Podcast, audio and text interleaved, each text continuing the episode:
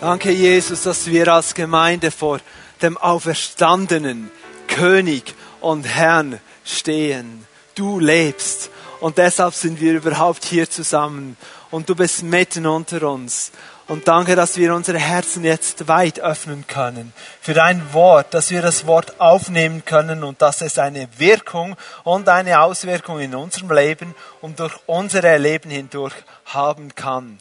Ich segne auch alle diejenigen, die uns am Livestream mit uns sind, dieses Wort hören. Herr, sprich in ihre Leben hinein.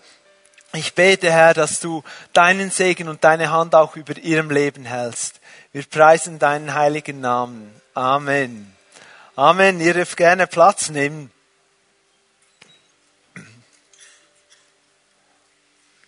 Ja, wer hat schon mal etwas verloren? Die meisten unter uns sicher. Und je nachdem, wie wir so strukturiert sind als Persönlichkeiten, werden wir uns dann auch mehr oder weniger aufregen, wenn wir etwas verlieren. Die Schlüssel und die Autoschlüssel und du brauchst das Auto oder Geld oder ein Telefon, ein, ein teures Telefon. Und liebe Eltern, wie ist es mit verlorenen Kindern im Einkaufszentrum? Das gibt's ja auch. Anna, meine Frau, hat mir erzählt, ich wusste das nicht mehr so genau, wir hatten einmal eines unserer Kinder verloren im Einkaufszentrum. Sie war im Shoppingland am Einkaufen und dann war Noah, unser Sohn, war vor dem Spielwarenregal und, und er staunte diese Spielwaren an und er, und ähm, er wollte das noch anschauen und dann hat sie ihm gesagt, du darfst hier bleiben, dir die Spielwaren anschauen, aber bleibe einfach hier, ich gehe da zu diesem Regal dort, ich komme gleich wieder. Nun, er blieb einen Moment dort und dann vermisste er eben schon die, die Mama und, und ging sie suchen und sie kam zurück zum Spielwarenregal und schon ist es passiert. Das Kind ist verloren. Das Drama war zum Glück nur kurz sie haben sich schnell wiedergefunden, bevor da diese bekannte Durchsage kommt durch das ganze Einkaufszentrum. Noah steht beim Infodesk und sucht seine Mami. Das kam nicht. Da, die Rettung kam schneller. Ja. Heute und kommenden Sonntag werde ich in zwei Predigten über das große Suchen predigten. Das große Suchen von Gott nach dem Menschen heute und das große Suchen des Menschen nach Gott am nächsten Sonntag. Und diese Suche fängt eben bei Gott an. Deshalb ist das Thema heute, Gott sucht den Menschen. Die erste Frage, die drängt sich regelrecht auf. Wieso muss der allmächtige, allwissende, allgegenwärtige Gott, also denkt mal über diese Begriffe nach, wieso muss er jemanden suchen? Etwas oder jemanden? Es ist eben so, dass tatsächlich jemand verloren gegangen ist. Der Mensch. Das ist der erste Hauptgedanke der Predigt heute. Gott sucht den Menschen in seiner Verlorenheit. Was diese Verlorenheit bedeutet, werden wir uns in einem ersten Punkt einfach kurz anschauen. Wir beginnen ganz vorne in der Bibel, im ersten Mosebuch, im Kapitel 1, ab dem Vers 1. Dort lesen wir, wie Gott die Erde, den Himmel bildet, die Erde, alles Existierende, das ganze Universum, die Flora, die Fauna, alles was ist, macht Gott der Herr. Und am Schluss dieser, dieses Schöpfungsgeschehens, eigentlich als Höhepunkt, schafft er den Menschen. In seinem Bild erschafft Gott den Menschen. Und der Mensch bekommt wie einen Auftrag von Gott. Er soll Gott in der Schöpfung repräsentieren und Gott reflektieren, einfach auch reflektieren und zusammen mit der Schöpfung den Herrn preisen, ihn anbeten, in, dieser Gemeinschaft leben. Und stellt euch vor, da war nichts Ungutes in dieser ganzen Sache. Da war nichts, was man sagen muss, ja, es ist schon schön, wenn noch das auch noch wäre. Es war perfekt. Wirklich perfekt bis zu einem Moment einige Verse weiter. Im ersten Mose, Kapitel 3, lesen wir, wie der Mensch seinen freien Willen gegen Gott einsetzt. Er will selber bestimmen können, was richtig und falsch ist. Und das ist das, was die Bibel als Sünde bezeichnet. Also da geschieht etwas Katastrophales in der Geschichte der Menschheit. Absolut katastrophal. Weil in dem Augenblick, als die Frau und der Mann von der verbotenen Frucht nahmen und aßen, fiel die Herrlichkeit Gottes von ihnen ab. Und es kam sofort eine Trennung in diese ungetrübte, bis dahin ungetrübte Beziehung von, von Menschen und Gott. Er wurde getrennt, weggerissen aus dieser Gemeinschaft.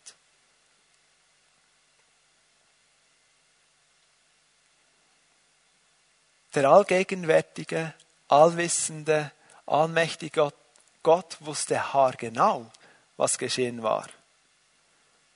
Und doch, als er in den Garten kam und das tat, was er eigentlich immer tat, nämlich in der Kühle des Abends, kam Gott, stellt euch das mal vor, kam Gott in den Garten, um mit dem ersten Menschen zu spazieren in seiner manifesten Gegenwart kommt Gott, um, um zu plaudern, um Gemeinschaft zu haben. Und das tut er hier auch wieder. Und er findet den Menschen nicht.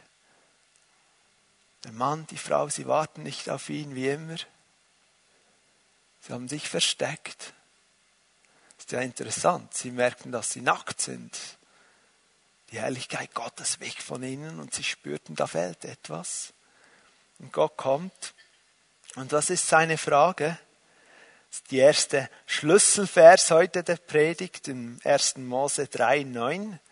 Aber der Herr Gott rief den Menschen und sprach zu ihm, wo bist du? Wo bist du? Nochmals zu der eingangs erwähnten Frage. Er wusste, Gott wusste haargenau, wo der Mensch ist. Er wusste haargenau, hinter welchem Busch er sich versteckt hatte, wo er sich zu verbergen suchte. Schau, die Verlorenheit des Menschen ist in dem Sinn zu verstehen, dass der Mensch so verloren ist, dass er aus eigenen Möglichkeiten und Überlegungen und Strategien nicht mehr in die Beziehung zu Gott kommen kann. Die Trennung ist definitiv aus Sicht des Menschen. Er kann es nicht schaffen, zu Gott zurückzukommen. Die, diese Verlorenheit sucht Gott den Menschen, der sich von, vor ihm versteckt und lässt ihm selbst dann die maximale Freiheit. Denn der Mensch kann, aber muss nicht antworten. Er fragt ihn, wo bist du? Er fragt ihn, wo bist du? Und er kann sich entscheiden, will ich mich jetzt melden oder nicht? Selbst dann in dieser Situation kann er entscheiden, ob er sich finden lassen will oder nicht. Dieser Unterschied ist wesentlich. Schau, wenn ich einen Schlüssel verliere oder wenn ich eine Katze verliere, ich möchte das mal so illustrieren, ich habe nämlich beides erlebt, da ist ein Unterschied. Ich habe mal meinen Fimi-Schlüssel verloren. Und dann dachte ich, wo ist das? Und ich habe gebetet und, und der Herr schenkte mir wirklich einen Impuls vom Heiligen Geist. Bin dann dahin gefahren und habe den gefunden. Super. Ich habe den Schlüssel aufgenommen, eingepackt, bin gegangen. Schlüssel finden ist einfach.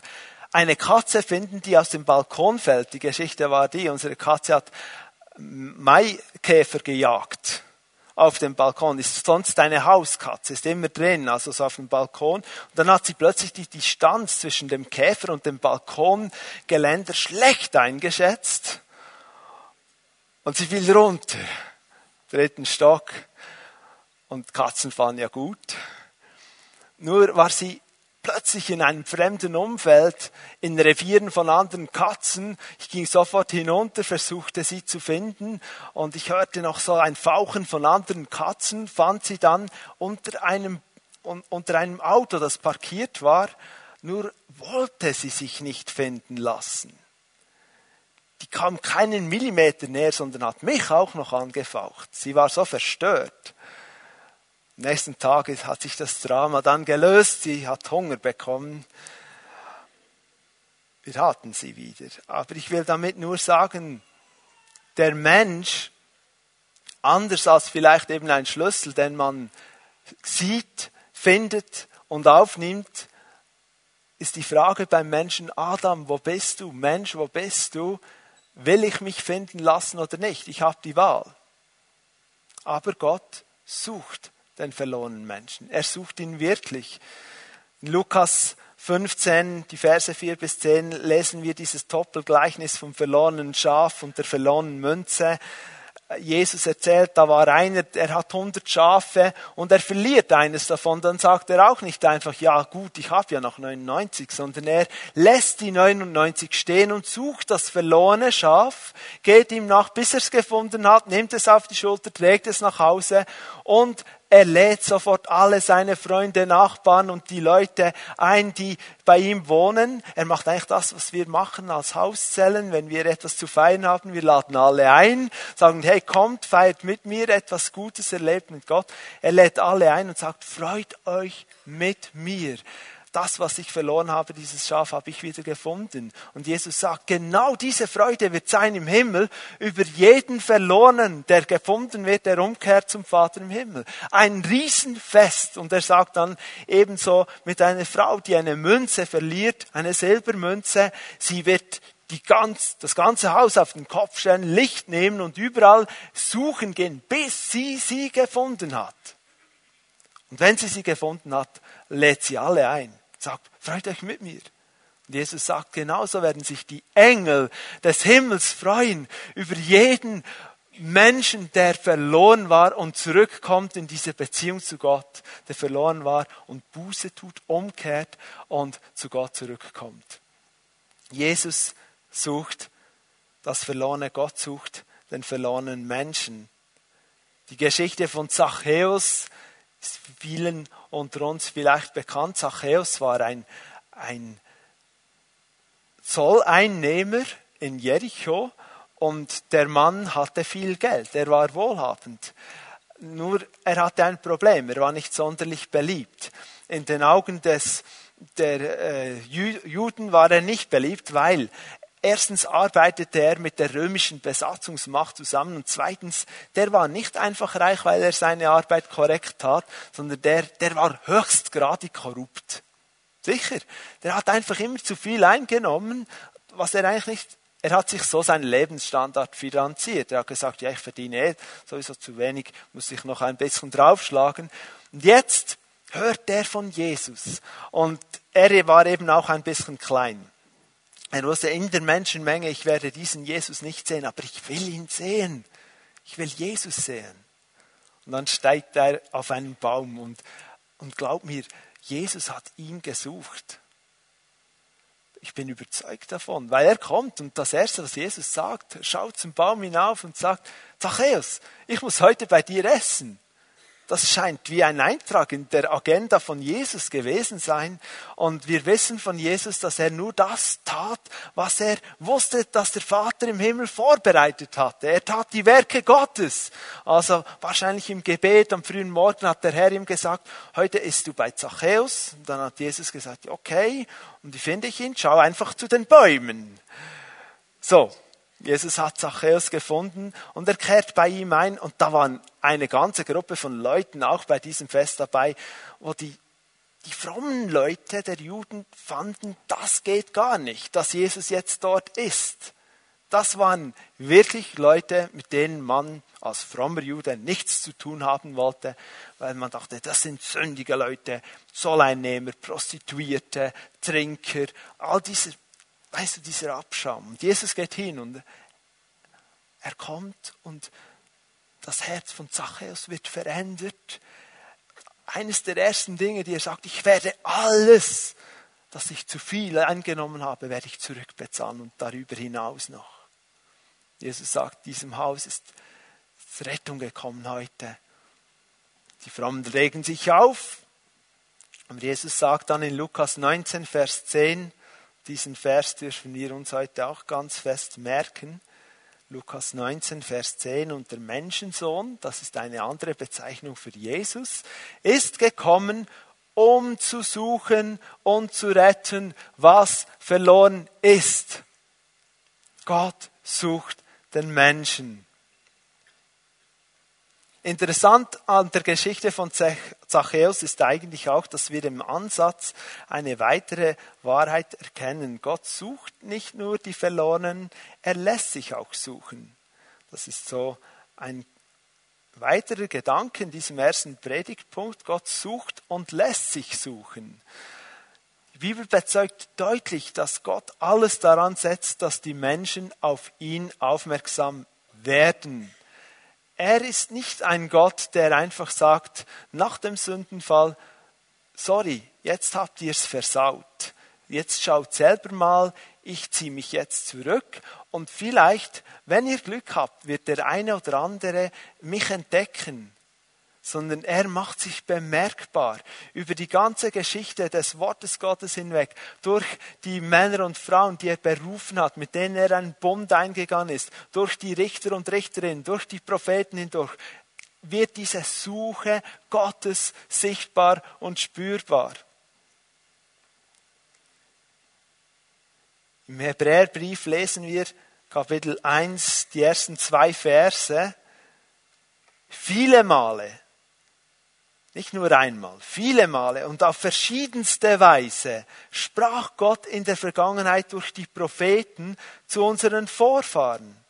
Jetzt aber, am Ende der Zeit, hat er durch seinen eigenen Sohn zu uns gesprochen.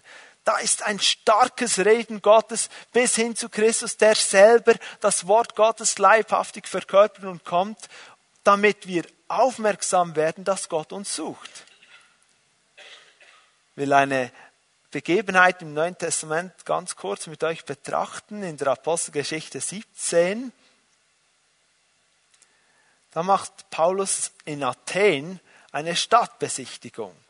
Das hat es also schon damals gegeben. Ich weiß nicht, ob er das gebucht hat oder ob er selber einfach unterwegs war in der Stadt. Und in dieser Stadtbesichtigung trifft er auf sehr viele Altäre und, und Säulen, die alle, alle diese Dinge waren Götter gewidmet. Und mehr und mehr wird er innerlich, wird zornig aufgebracht, sagt das Wort Gottes. Und er denkt, wie können die nur den lebendigen Gott vergessen? Überall stehen diese Altäre. Und später in diesem Abschnitt, Apostelgeschichte 17, bekommt er die Gelegenheit, seinen Glauben in den Augen der Griechen, neuen Glauben zu verteidigen auf dem Areopag. Das ist so ein Hügel in Athen, wo sich die Stadtältesten und die Philosophen versammelten, um zu politisieren und zu philosophieren. Und er war da in diesem Kreis und konnte das Evangelium predigen.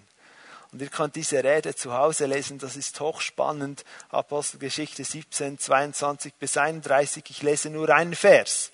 Vers 27. Mit allem, was er tat, und da meint Paulus Gott, den Herrn, wollte er die Menschen dazu bringen, nach ihm zu fragen. Er wollte, dass sie, wenn irgend möglich, in Kontakt mit ihm kommen.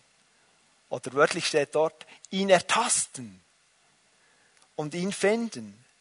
Er ist ja für keinen von uns in unerreichbarer Ferne. Paulus fasst hier das Handeln und Wirken Gottes über die Jahrhunderte, er fasst es zusammen. Gott hat mit allem, was er tat, darum gerungen, dass die Menschen sich auf die Suche machen nach ihm, dass sie fragen nach ihm, dass sie sich eben von ihm auch finden lassen können spüren wir etwas von diesem Verlangen Gottes, dass er das Verlorene sucht. Und alles da, er hat sich nicht zurückgezogen. Er hat nicht gesagt, ihr habt's versaut, jetzt schaut mal, ob ihr mich findet. Er ist nicht ein ferner Gott. Er setzt alles daran, dass wir ihm begegnen können. Im Buch Prediger im Alten Testament finden wir eine wichtige Wahrheit. Prediger 3, Vers 11. Ich lese das aus dem Neues Leben Übersetzung. Gott hat allem auf dieser Welt schon im Voraus seine Zeit bestimmt. Er hat sogar die Ewigkeit in die Herzen der Menschen gelegt. Aber sie sind nicht in der Lage, das Ausmaß des Wirkens Gottes zu erkennen. Sie durchschauen weder, wo es beginnt, noch wo es endet. Was er hier sagt, der Mensch aus sich kann nicht völlig verstehen, was Gott am Tun ist, aber er hat etwas in sich, was Gott in sein Leben gelegt hat, nämlich Ewigkeit. Und schau, Ewigkeit ist nicht von, nicht im natürlichen Leben beheimatet. Das natürliche Leben hat einen Anfang und ein Ende. Jetzt hat Gott etwas ins Herz des Menschen, und zwar in jeden Menschen hineingelegt, Ewigkeit. Eine Sehnsucht, ein Gefühl von dem, da gibt's etwas über meinen Alltag hinaus. Etwas, das weitergeht. Also am Morgen aufstehen, frühstücken, arbeiten gehen, am Abend nach Hause kommen, Abendessen, Tagesschau schauen, Krimi schauen, ins Bett. Es muss mehr geben. Und das liegt im Herzen des Menschen. Gott hat es so eingerichtet, dass da ein, ein Bewusstsein ist. Es geht, es gibt etwas über das natürliche Leben hinaus. Ewigkeit. Es ist eine Sehnsucht, die Gott ins Leben seiner Menschen gelegt hat und so lockt. Er wirbt, er zieht, er spricht. Der lebendige Gott, der dich geschaffen hat, der Schöpfer von Himmel und Erde, sagt, ich, ich, ich suche meine Geschöpfe. Ich setze alles daran, sie zu finden. Jesus sagt in Matthäus 7, die Verse 7 und 8, bittet und es wird euch gegeben, sucht und ihr werdet finden, klopft an und es wird euch geöffnet. Denn jeder, der bittet, empfängt und wer sucht, findet und wer anklopft, dem wird geöffnet. Und wir denken manchmal, das ist so ein, ein Vers, wo wir, wir müssen etwas tun, wir müssen etwas tun. Das stimmt, natürlich, wir sollen bitten, aber ich sehe darin gewaltige Verheißungen Gottes. Es steht hier, wenn ich bitte, wird mir gegeben. Wenn ich bitte, wird mir gegeben. Wenn ich suche, werde ich finden. Nicht vielleicht, eventuell, manchmal, nicht jeden Tag, sondern ich werde finden. Wenn ich anklopfe, dann muss ich nicht an einem Tag, an einem anderen Tag wiederkommen, sondern es wird mir geöffnet. Und das ist gewaltig. Und so frage ich uns alle, wissen wir, eigentlich, ob wir von Gott schon gefunden wurden? Haben wir uns finden lassen von diesem suchenden Gott, der sich ausstreckt nach Menschen, die ihm verloren gegangen sind? Es ist uns bewusst, ob wir in einer reinen Beziehung mit ihm leben oder noch nicht? Sind uns unsere Sünden vergeben worden durch Jesus? Wenn du nicht sicher bist, wenn du nicht sicher bist, lieber Freund, der du heute vielleicht im Gottesdienst unter uns sitzt oder liebe Person am Livestream, bitte heute Jesus um Vergebung und du wirst empfangen. Du wirst empfangen. Suche heute die Nähe Gottes und er lässt sich von dir finden. Er ist hier. Ich lasse mich finden, sagt Gott. Klopfe heute an und die Türe wird dir geöffnet in ein abenteuerliches Leben mit deinem Schöpfer, der es nur gut mit dir meint, hinein ins Reich Gottes. Kommen zu einem zweiten Predigthauptpunkt. Gott sucht nicht nur die verlorenen Menschen, sondern Gott sucht auch die Wiederherstellung des Menschen. Wieso reicht gefunden werden alleine nicht? Ich meine, das ist schon was, ich bin gefunden worden. Es reicht nicht. Ich möchte das kurz illustrieren. Wir kennen das aus den Bildern aus den Medien, all diese Flüchtlinge unterwegs nach Europa oder auch sonst von Schiffsunglücken, von tragischen Situationen, die werden gerettet, auf große Schiffe gebracht. Nicht alle leider. Sie werden gerettet. Und was macht man dann mit ihnen? Man muss sie ihnen eine Decke geben.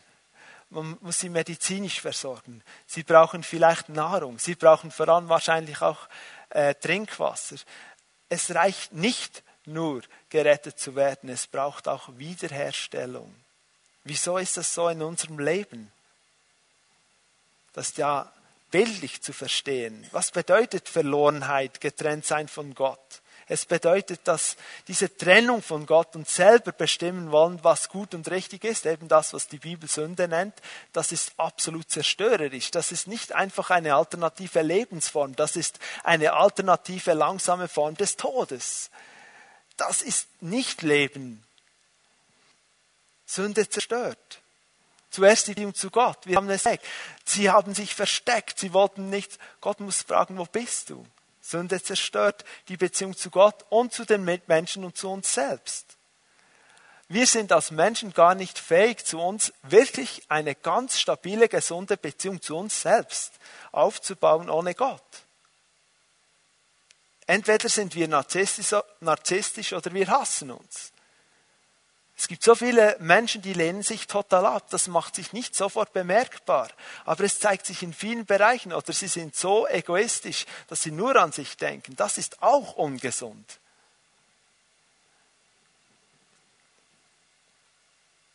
Der Mensch zerstört sich selbst durch seine gottlose Lebensweise, seine Seele, seinen Körper. Und so sucht Gott nicht nur die Verloren, den Menschen in seiner Verlorenheit, sondern er will eben auch Wiederherstellung und Heilung bringen. Und manchmal denken Leute, ich will gar nicht Christ werden, weil Gott, Gott kann mich ja nehmen, wie ich bin. Wieso sollte ich mein Leben verändern? Und ich sage dir eins, das Problem ist nicht, dass er dich nicht liebt, wie du bist, aber du bist im Moment in einer Situation, wo du dich selber zerstörst und deshalb will er dich verändern, damit all diese zerstörerischen Elemente wegkommen. Stell dir vor, jemand trinkt jeden Tag einen Becher Gift. Du sagst, lass ihm doch das, es, macht, es gehört zu ihm, hallo? Und diese Wiederherstellung, die geschieht nur durch die Enge exklusive Beziehung zu ihm, dem Schöpfer. Und wir lernen unser Leben täglich und immer mehr ausschließlich, das ist exklusiv, wirklich ausschließlich auf Gott hin zu leben, auf ihn auszurichten. Wir lernen täglich, ihm den ersten Platz in unserem Leben zu geben uns vom Heiligen Geist führen und überführen zu lassen, dann geschieht dieser Prozess der Wiederherstellung. Die Bibel nennt das auch Heiligung. Heiligung. Und Gott sucht die Heiligung des Menschen. Und er sucht das, also er hat einen riesigen Plan in unserem Leben. Er hat das schon geplant, dich und mich zu retten und auch zu verändern, bevor er überhaupt die Welt geschaffen hat. Das muss man sich mal vorstellen, können wir gar nicht. Aber ich meine, er schreibt den Ephesern, denn in Christus hat er uns schon vor der Erschaffung der Welt, das ist Epheser 1, Vers 4, in Christus hat er uns schon vor der Erschaffung der Welt erwählt mit einem Ziel das Ziel ist, dass wir ein geheiligtes und untadeliges Leben führen, ein Leben in seiner Gegenwart und erfüllt von seiner Liebe. Das ist das Ziel Gottes. Geheiligt bedeutet ein Leben, das für ihn reserviert ist. Nicht teilen mit anderen, für ihn reserviert. Und untadelig heißt so viel, du lebst ein Leben, wo niemand kommen kann und sagen, das ist noch nicht gut, das ist falsch, das solltest du verändern. Wow, wir sind noch nicht am Ziel. Gebt ihr mir recht? Niemand von uns ist am Punkt, wo er sagen kann, ich lebe dieses Leben, es gibt nichts in meinem Leben, das zu beanstanden wäre. Wir alle sind in diesem Prozess unterwegs, wo Gott Veränderung schenken will. In Thessalonichern schreibt Paulus, dass sie berufen sind dazu, ein geheiligtes, das heißt ein für Gott reserviertes Leben zu führen. Also ich weiß nicht, wie ihr das kennt oder habt, aber wir hatten früher Sonntagskleider und Werktagskleider als Kinder. Und da waren wir in der Sonntagsschule, ging es nach Hause und manchmal sofort ans Spielen. Und da haben uns die Eltern erinnert, hey, zieht euch vorher um, bevor ihr im Rasen Fußball spielt oder über Zäune klettert, auf Bäume klettert, in Pfützen springt. Und ich glaube, dass Gott sagen will, ich habe dir ein Kleid gegeben, das reserviert ist für mich. Nun, das Bild hängt ja ein wenig, weil es macht ja Spaß, auf Bäume zu klettern und über Zäune zu klettern und in Pfützen zu springen. Das ist nicht der Punkt, aber stellt euch mehr vor, dieses reservierte Kleid. Stellt euch dieses absolut weiße, unbefleckte, perfekte Kleid der Gerechtigkeit Gottes vor, das jedem geschenkt wird, der Jesus in sein Leben einlädt völlig unabhängig davon, ob seine praktischen Taten schon perfekt sind. und jetzt sagst du, spielt mir eigentlich keine Rolle. Ich gehe auch mit diesem Kleid in, da zu den Schweinen in, ein bisschen in den Sumpf. Das wäre nicht reserviert für Gott leben. Gott sucht die Veränderung in unserem Leben. Ich habe es schon erwähnt. Die Prägungen, die Verletzungen, Gewohnheiten und Lebensmuster von unserem Leben ohne Gott haben in sich ein starkes Zerstörungspotenzial. Das ist wie, wie ein Samen. Wenn der aufgeht, dann, dann geht so vieles kaputt in uns. Und deshalb sagt Gott, es geht gar nicht darum, dass ich dich nicht annehme. Es geht darum, dass wenn du so bleibst, wie du jetzt bist, wirst du wirst du zerstört und ich liebe dich so fest. Ich will Dinge ändern in deinem Leben, dass du echt ein super Leben leben kannst, das gefüllt ist mit meiner Freude, mit meiner Liebe, mit der Qualität meines Lebens. So nimmt er uns hinein in einen Prozess, wo er Dinge entfernen will, wo er Dinge abschneiden will aus unserem Leben. Und das geschieht in dieser Beziehung mit Gott. Es ist ein laufender Prozess. Wir sind noch nicht am Ziel, ich habe es gesagt. Es ist ein Prozess der Veränderung des Denkens. Wir müssen neu denken. Habt ihr das schon entdeckt, dass es Gedanken gibt, die, die echt nicht gut sind? Also vielleicht bin ich der Einzige. Ich, ich spüre das da und manchmal denke ich so daneben, sage ich, Herr, wie kommt das? Ich muss umdenken. Es gibt Menschen, die sind so negativ in ihrem Denken. Die können das, den besten Tag ihres Lebens haben, aber sie finden etwas, was nicht passt. Das kommt nicht von Gott. Es gibt Menschen, die denken falsch in Bezug auf sich selbst. Die glauben Lügen, Dinge, die man ausgesprochen hat in ihrem Leben. Das schaffst du sowieso nie. Du wirst nie erfolgreich sein in deinem Leben. Das sind Lügen des Teufels. Und da musst du lernen, neu zu denken. Das muss gebrochen werden. Wir sind aber auch in einem Prozess der Veränderung der Gefühle. Unsere verletzten Gefühle werden durch, dadurch geheilt, dass wir vergeben. Wenn dich jemand verletzt hat, bist du aufgefordert und herausgefordert zu vergeben. Die Bibel spricht davon. Und dann gibt es ja so Spezialisten unter uns, die sagen, ja, ja, der hat mich verletzt und der hat mich verletzt und ich muss vergeben, ich muss vergeben. Aber es kann auch sein, dass du auch in diesem ganzen Prozess der Heilung der Gefühle auch aufgefordert wirst vom Heiligen Geist, du musst auch um Vergebung bitten. Weil wenn dich jemand verletzt, du wirst zornig über diese Person, du sagst natürlich nichts, du bist ja Christ. Ähm, behältst deine gute Miene. Du weißt, die Person sitzt immer auf dieser Seite des Saales und sie verlässt den Gottesdienstraum hier. Du beginnst hier zu sitzen und verlässt den Gottesdienstsaal hier. Nein, nein, du würdest, nein, du hast niemand. Du, ja, ja, man versteht sich halt nicht mit dann gut. Der Heilige Geist spricht zu dir und er sagt dir, bitte um Vergebung. Weil diese Gefühle, hier extra hier zu sitzen, damit du einer bestimmten Person hier nicht mehr begegnen musst, das ist Sünde. Das ist Zielverfehlung. Das will der Herr nicht. Bitte um Vergebung für deine schlechten Gefühle, für deine, man denkt ja dann weiter. Ja, ja, das ist wieder typisch. Schon letztes Mal hat der das gesagt. Jetzt wieder. Und dann denkt man und denkt man. Und man pflegt eine zerstörerische Sache im eigenen Leben. Und das kann zu Bitterkeit führen. Da Bitterkeit ist wie ein Krebsgeschwür in unserem Leben. Und glaub mir, es kann dazu führen, dass wir effektiv krank werden. Es kann. Der Herr will uns helfen, unsere Gefühle zu verändern. Und der Heilige Geist kommt. Und die Bibel sagt, durch den Heiligen Geist ist Gottes Liebe in unsere Herzen ausgegossen. Das ist ein Erlebnis. Glaub mir, man spürt, ob Gottes Liebe in unser Leben ausgegossen ist. Ihr kennt das.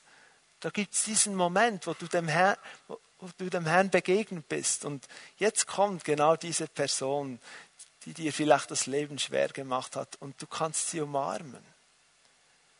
Und da ist keine Heuchelei dabei, keine Spur von Rollenspiel, keine Spur von irgendetwas vormachen, weil Gott all das weggenommen hat, wo du findest, du seist zu Unrecht behandelt worden.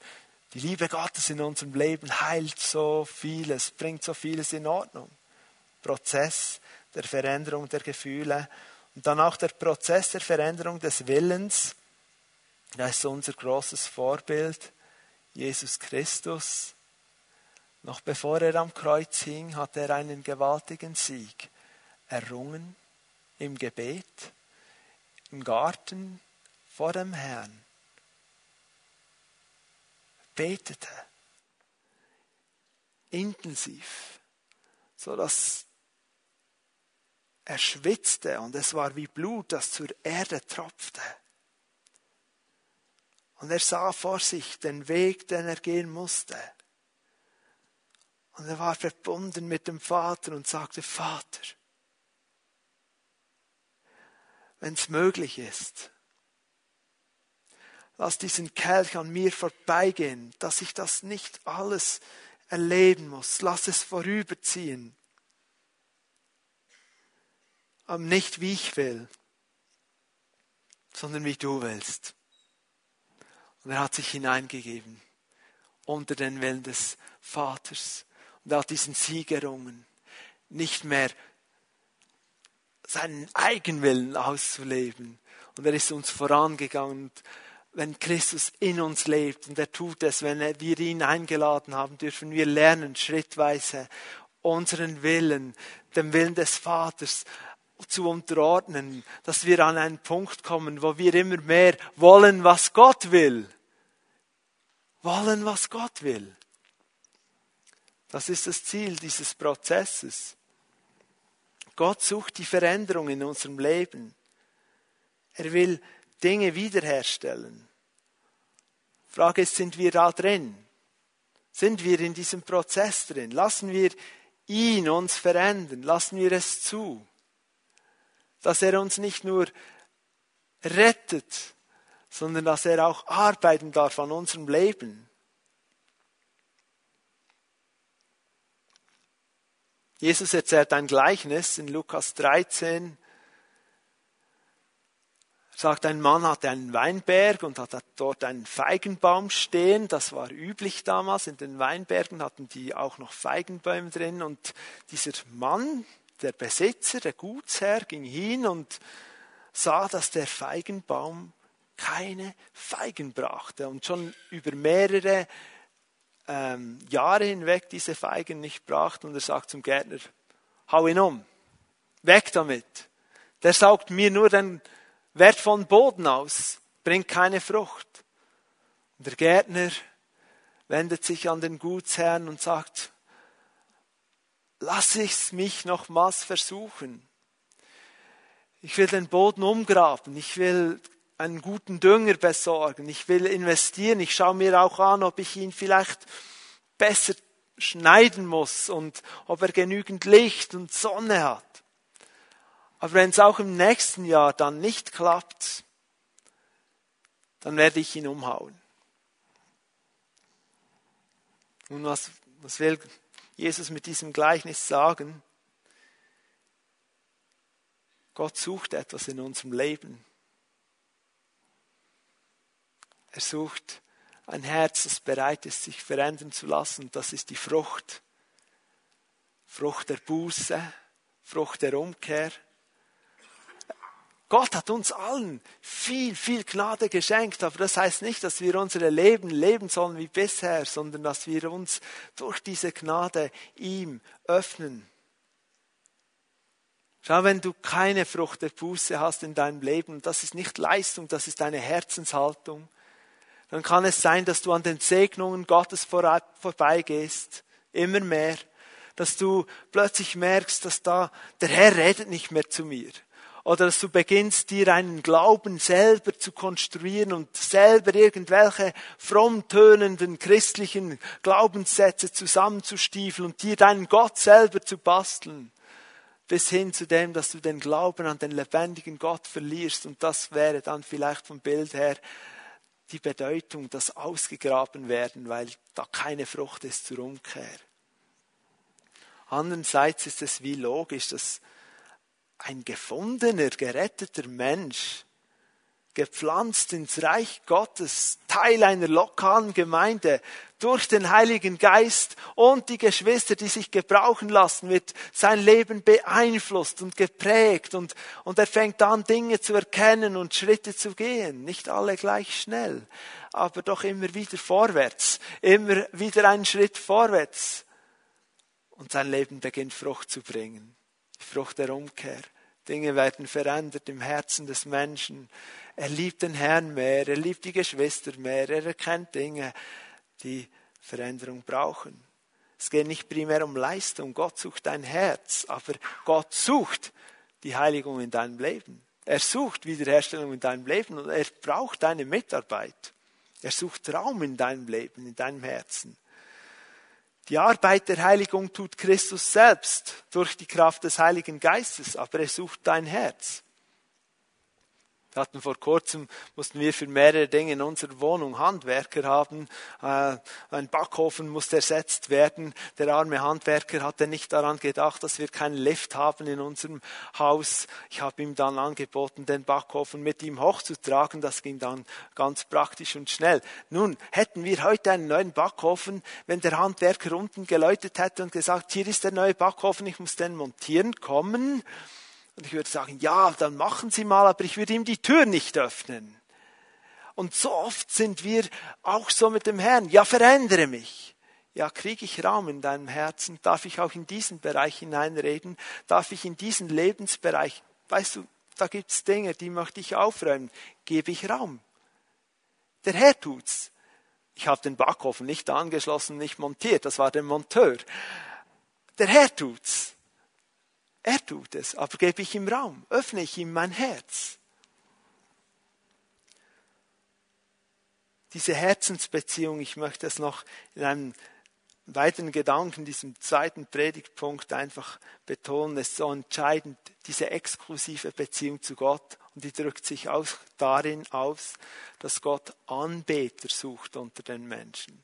Menschen, die ihn von Herzen suchen und ihn anbeten der bekannten Bibelstelle in Johannes 4. Jesus ist im Gespräch mit der samaritanischen Frau.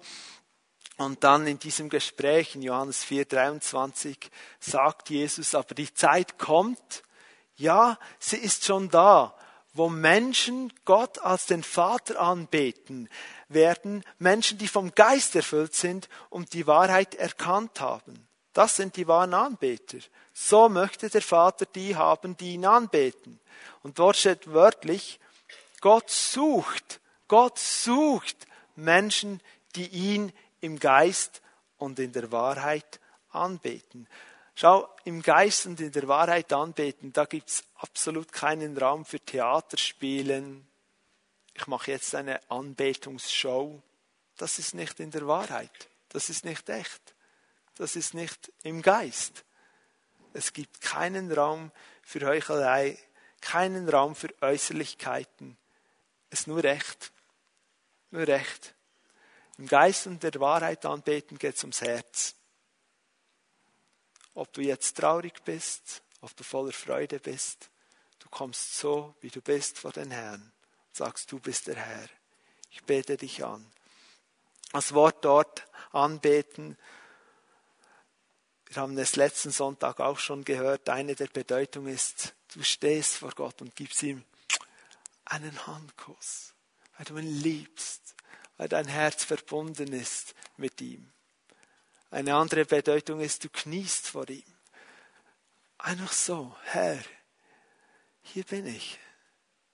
Ich liebe dich. Oder liegend vor ihm auf deinem Angesicht. Das sind so Bedeutungen dieses Wortes anbeten. Und es geht nicht um, darum, dass du das jetzt machst, eine neue Form, das wird Durchbruch schenken. Nein, es geht um dein Herz. Kannst du von Herzen sagen, Herr, ich freue mich so an dir. Du bist so gut. Gott setzt alles daran, uns wiederherzustellen und uns zu heilen. Letzter Hauptgedanke in dieser Predigt über die Suche von Gott nach dem Menschen. Gott sucht die Mitarbeit des Menschen. Der allmächtige Gott sucht die Mitarbeit des Menschen. Nächster Gedanke, Mitarbeiter sind gesucht, weil die Ernte groß ist. Matthäus 9, 37 und 38. Da sagt er zu seinen Jüngern, die Ernte ist groß, doch es sind nur wenige Arbeiter da. Bittet deshalb den Herrn der Ernte, dass er Arbeiter auf sein Erntefeld schickt. Liebe Gemeinde, die Ernte ist groß. Hier in Bern, in Bern Umgebung, im Friburgischen, im Solothurnischen, wo auch immer du herkommst, die Ernte ist groß. Es gibt mehr Menschen, die nicht eine persönliche Beziehung zu Jesus haben, als es Christen gibt. Es gibt mehr Menschen, die in ihre ewige Verlorenheit marschieren, als es Menschen gibt, die in ewige Freude mit dem Herrn gehen. Die Ernte ist groß und Menschen warten auf Orientierung. Sie sind verloren. Sie sind auch verloren verloren in der Sinnsuche, sie sind verloren im Leben, wie kann ich mein Leben überhaupt gestalten, sie sind verloren. Und jetzt sagt Jesus hier, betet. Es ist ein Gebet um mehr Arbeiter im Erntefeld Gottes und es ist ein Mitarbeiterauftrag. Weil wem sagt Jesus das? Den Jüngern. Er sagt zu seinen Jüngern, betet um Arbeiter. Er hat schon Mitarbeiter und er sagt, betet um mehr Arbeiter. Also ist dieser Auftrag zu beten um Arbeiter ein Mitarbeiterauftrag. Wir sind als Mitarbeiter Gottes verpflichtet, für mehr Arbeiter, für mehr Mitarbeiter zu beten bis zum letzten Atemzug. Und der Grund ist einfach, bis zuletzt wird es zu wenig Arbeiter haben. Hat jemand schon mal gedacht, dass man in der Gemeinde jemals genügend Mitarbeiter hat? Ich muss dich enttäuschen. Du denkst vielleicht, dein Team ist groß genug, du kannst jeden Dienst in einem Monat abdecken. Äh, super, es ist bequem geworden, du musst nicht mehr beten für Mitarbeit. Falsch, du musst immer beten für Mitarbeiter. Vielleicht musst du mit deinem Team plötzlich zwei Dienste abdecken oder jemand fällt aus oder wird freigesetzt für einen anderen, um einen anderen Dienst zu tun. Wir beten für Mitarbeiter im Reich von Gott.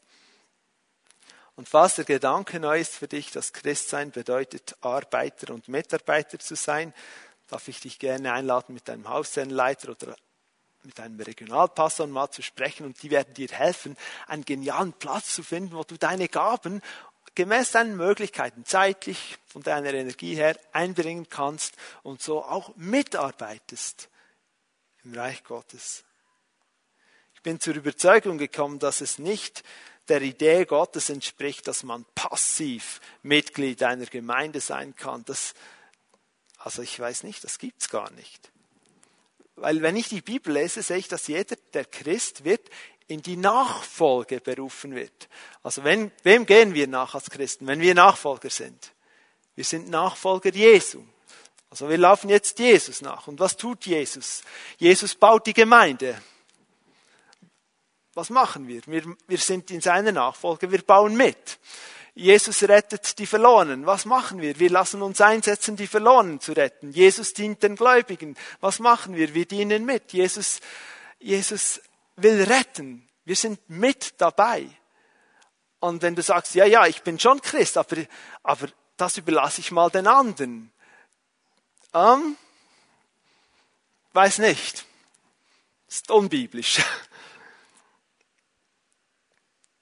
Jeder folgt Jesus nach und lässt sich von ihm gebrauchen. Bist du ein aktives Mitglied der Gemeinde? Arbeitest du mit? Hast du deine Aufgaben schon gefunden? Schau, ich, ich will diesen Punkt verdeutlichen. Jesus erklärte den Menschen immer wieder, wie das funktioniert im Himmelreich. Und eines der Evangelien, das Matthäus-Evangelium, spricht äußerst viel vom Himmelreich. Gottes und in einem Gleichnis in Matthäus 20 erzählt Jesus von einem Gutsherrn, der einen großen Weinberg hatte und der ging schon früh morgens raus, um Arbeiter zu finden. Der ging ins Temporärbüro und sagte, ich brauche so, ich brauche möglichst viele Mitarbeiter in meinem Weinberg, hat sie angestellt, mit ihnen einen Arbeitsvertrag ausgehandelt und dann ging er ein, einige Zeit später, eine Stunde später wieder hin und suchte noch mehr Mitarbeiter, weil die da war viel Arbeit, viel Arbeit. Und er hat das durchgezogen bis zur elften Stunde, sagt die Bibel.